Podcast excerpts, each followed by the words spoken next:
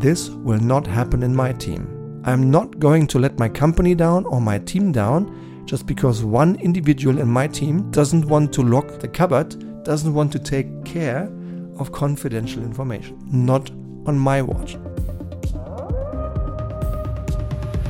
Dear Leitwolf, a warm welcome to today's Leitwolf podcast. To an episode that has content that is particularly close to my heart. If you already know me a little closer, if you have already worked with me in a strategy consulting, strategy training, or leadership transformation program, you may have perceived me also here in the Leitwolf podcast to typically look at the half full side of things. I prefer being an optimist. I prefer looking at the positive side of things. I pref- prefer looking at things with a growth mindset so that we get forward, that we move together towards success of our team. However, you may also know that two things particularly go against my grain exaggerated egoism and permanent cynicism. Two big egos bother me because they prevent the success of our team. And constant cynicism is a real red rag for me. Do you also know it when colleagues behave in a permanently cynical way? Let's have a look at what cynicism actually means.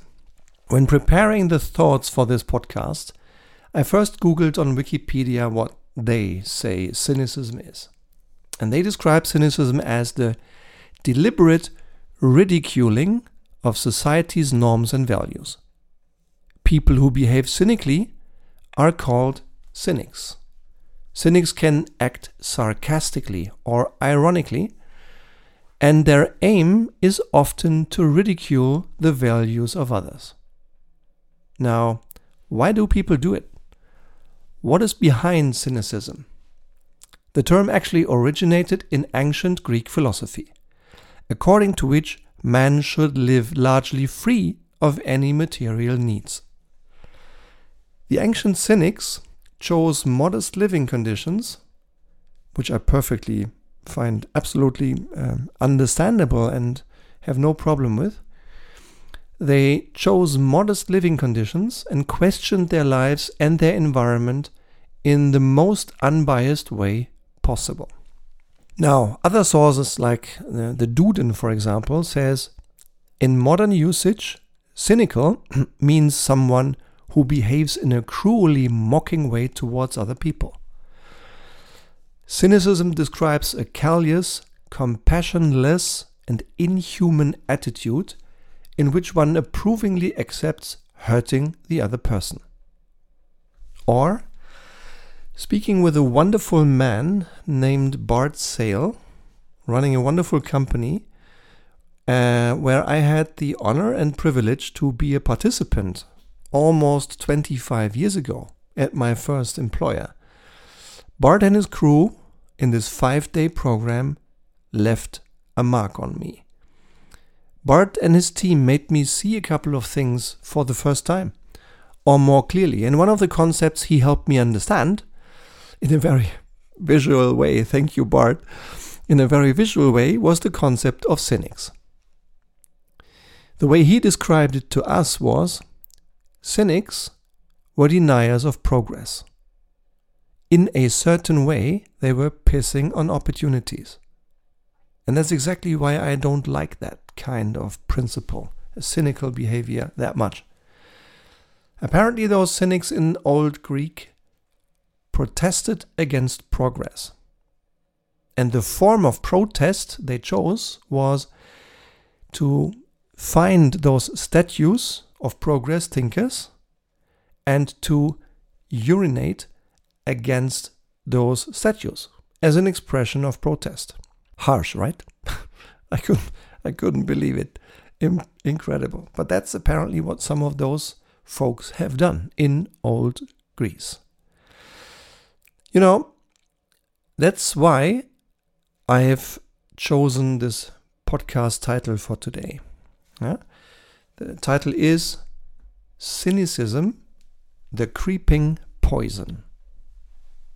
Tolerate or stop? So, when you ask me, how do I deal with a cynic? Here is three ideas I'd like to share with you. One, understand the root cause and stop it. Yeah?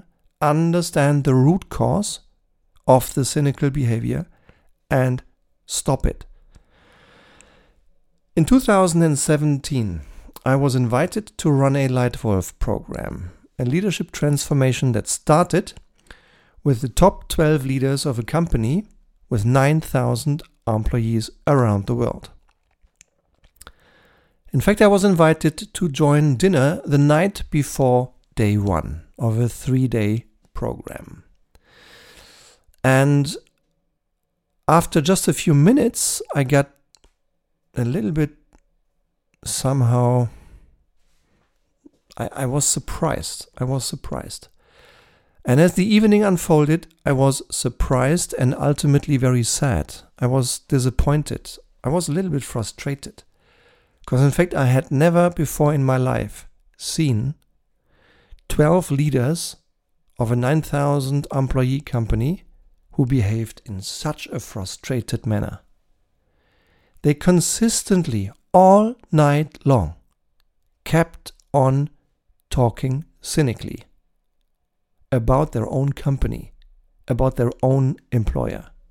I didn't understand it during dinner. I went to bed early and a little strange, feeling strange and a little frustrated. It wasn't until the next morning that I understood the root cause of it all. And here it comes. So, day one of a leadership program called Leitwolf. We open up, we talk about what good leadership means, including setting and holding focus. And at one point in time, I just ask guys, how many strategic priorities does your company follow? The strategy director in charge raises his hand and says, Stefan, 32. And I go like, no, no, sorry, misunderstanding. I didn't mean the number of projects you have on your company project list or your personal to do list. I, I just meant your strategic priorities on a company level. And then he got a little bit angry with me, almost upset. I was almost expecting him to hammer his fist on the table, which he didn't do, but it, he was close.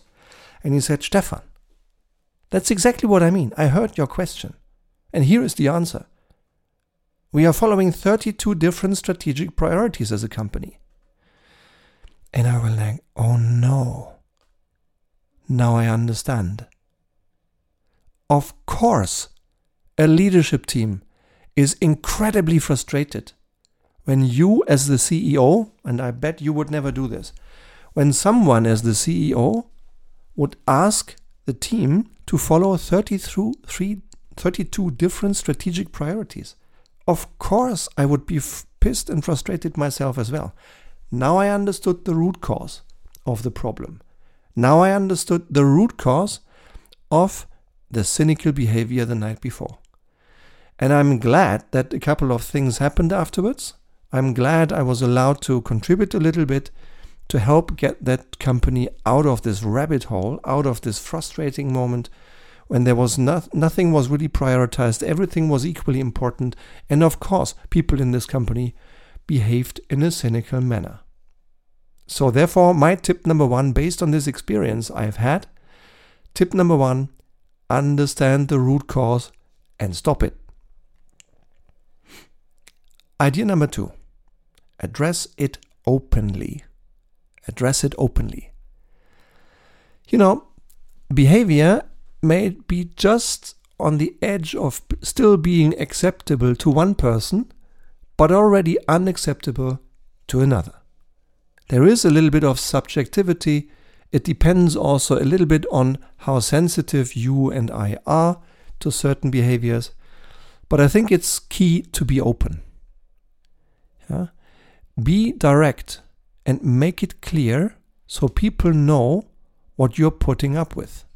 For example, if your main worry is that one individual shows up late for every single meeting in the last three months, meeting after meeting after meeting, say so. Speak up. Address it openly. And tip number three set clear boundaries. Respect is non negotiable, at least on my teams. So set clear boundaries. Respect is non negotiable. If someone really does have a callous, uncompassionate, and almost dehumanizing attitude, where it is accepted that the other person will be hurt, then stop them. Give them feedback once. Maybe give them feedback twice. And if you're really very generous, then give them one third and last chance to learn. And then it's over. Respect is non negotiable. If you really help this other person see what, what the impacts of his behavior are on others, if you really help the other person learn to improve, and if you don't see any behavior change, then consider letting this colleague go. This is toxic. This is poisonous to the atmosphere in your team and in your company. And it demotivates the many motivated people around you. Either make him change behavior or let him go. Let me share an example from the time when I was a young marketing director leading a team across three countries, a couple of wonderful brands, 70 people in my organization. Um, and I'm, I admit, I don't even know whether this example I'm now sharing was really good leadership behavior or not.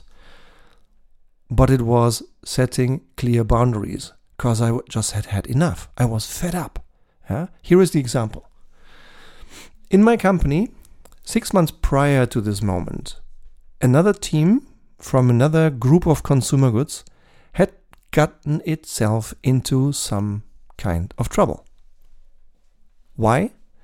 Because in that category, we were planning to launch into a new category, which for our company was the single biggest priority of the year. We all helped find the money, we all helped support this launch.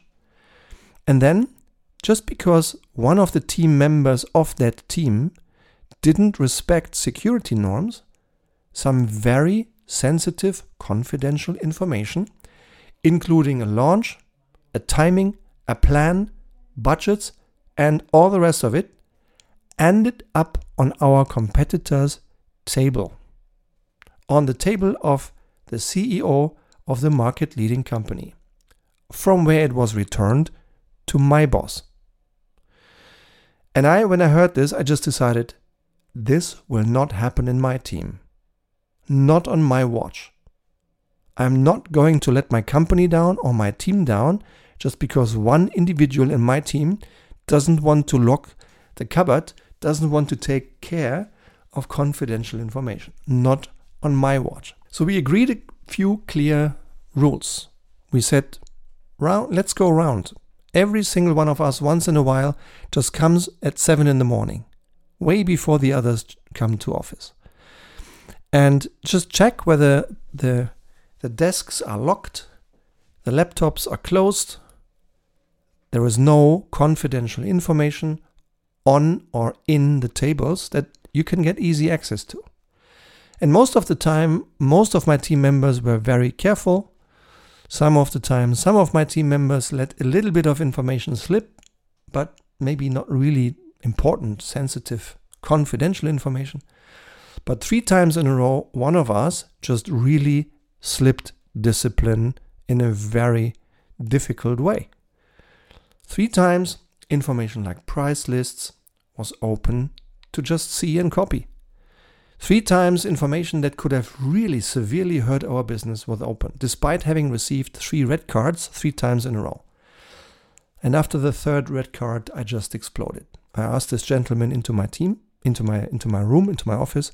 I closed the door and then I just exploded. I, I shouted so loud that people could hear it through the walls. And again, maybe this was not really a good example, consistently good example of leadership behavior, maybe. But rest assured, this never happened again. Rest assured that by doing this, I set clear boundaries. Because respect is non negotiable. And the message was heard by this man right in front of me. And the message was heard through the wall by every single one on my team. I simply hate it when people let my team down and behave this way. To me, this is cynical behavior.